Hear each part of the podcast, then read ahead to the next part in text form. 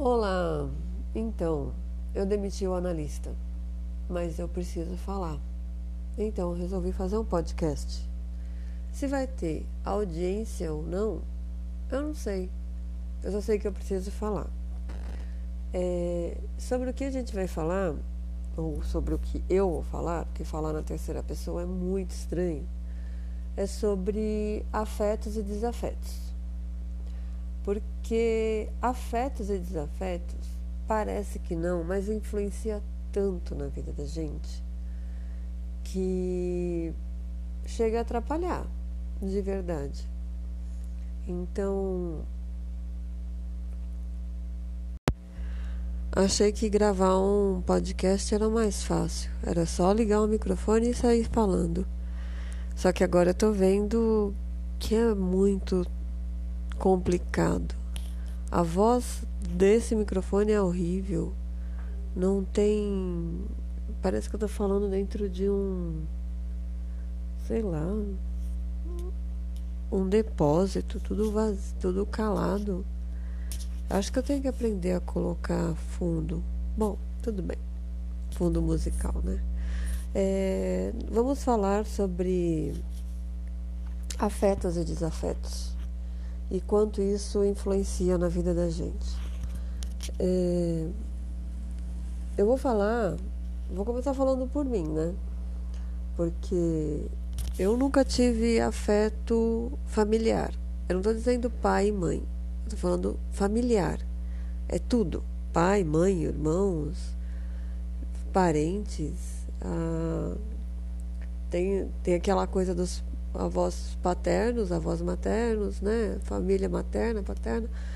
Da família paterna, deu nada, zero de afeto, porque a gente era os primos pobres, sabe? Os primos pobres só aparecem no Natal, nem no aniversário das primas é convidada e tal.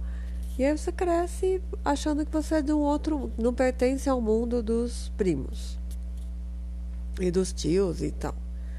A família materna não, era mais carinhosa e tudo.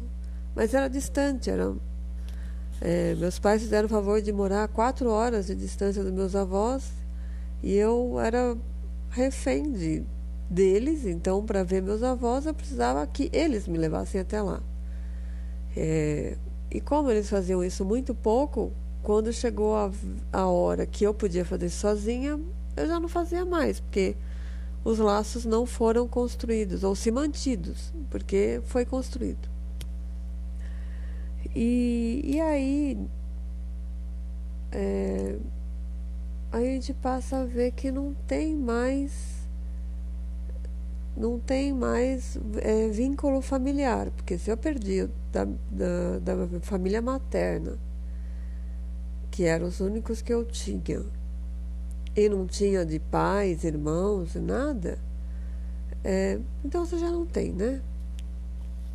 E aí qualquer pessoa carinhosa, qualquer pessoa atenciosa, nossa, você se entrega, você se joga, você vira um poodle de tão alegre, de tão feliz. E, e aí você quebra a cara, porque a pessoa, as pessoas não não tem a mínima obrigação de corresponder às suas expectativas. As pessoas simplesmente estão ali, vivendo a vida delas, e você está criando expectativas para que você faça parte da vida delas. Você não faz, você é só um coadjuvante que está ali passando. Agora, início de, início de você aceitar. É, qualquer pessoa que seja um pouquinho carinhosa, você aceita qualquer pessoa carinhosa e e aí você não sabe o que você quer. Você não sabe qual a relação você quer. Qual que é o relacionamento que é certo para você. Você só quer que alguém te dê carinho que você não teve na sua infância. E aí você vai crescendo e vai construindo relacionamentos terríveis, onde você se humilha, onde você perdoa algumas humilhações, traições, é, maus tratos, você perdoa e fala, ah, mas tirando essa parte é tudo tão bom e você vai ficando. E não é, mas não é aquilo que você realmente queria. Então, você fica muito frágil e muito entregue a isso. E aí, quando os relacionamentos acabam, você acha que você perdeu um mundo, que acabou o um mundo para você. Que aquela pessoa era realmente a pessoa da sua vida. Mesmo te maltratando, mesmo sendo cheio de traições, cheio de, de mentiras, você conseguia reconsiderar e perdoar e achar que aquilo era a melhor coisa da sua vida. E aí você procura quem para desabafar? Seus amigos. E aí você ouve tanto, ah, para de chorar para essa pessoa, não vale a pena. Ah, para de, de sofrer por essa pessoa, não vale a pena.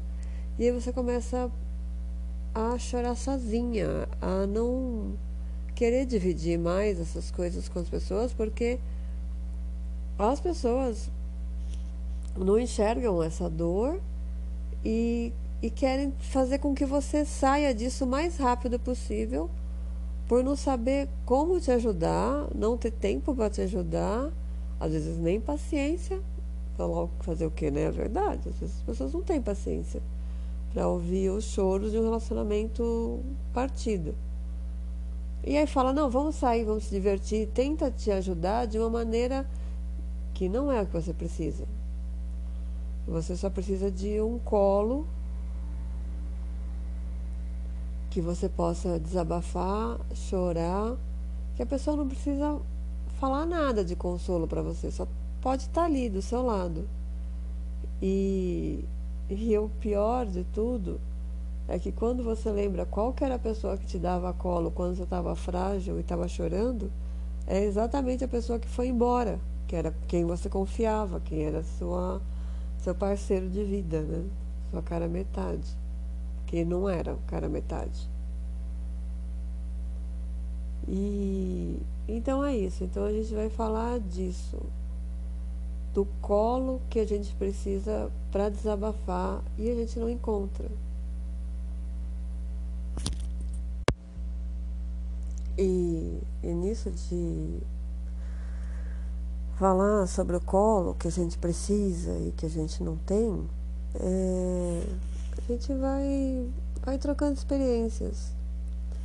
E, e um dia, quem sabe, a gente, depois de acabar a pandemia, se encontra e, e dá o colo um, um para o outro. O colo que a gente precisa. É, isso se tiver audiência, né? Se alguém me ouvir. Também não tem problema se ninguém ouvir. Eu vou falando. E se alguém ouvir, vai ser muito legal. Vai ser muito legal ter com quem compartilhar isso. É, é isso, gente. Por hoje a gente começa assim. Aí depois a gente vê para onde a gente vai, né? É, eu demiti o meu psicanalista e agora eu preciso desabafar. Quem tiver algo para desabafar quiser participar, contar a sua história, manda uma mensagem e a gente grava, a gente conversa. Tá? É isso por hoje. Tchau.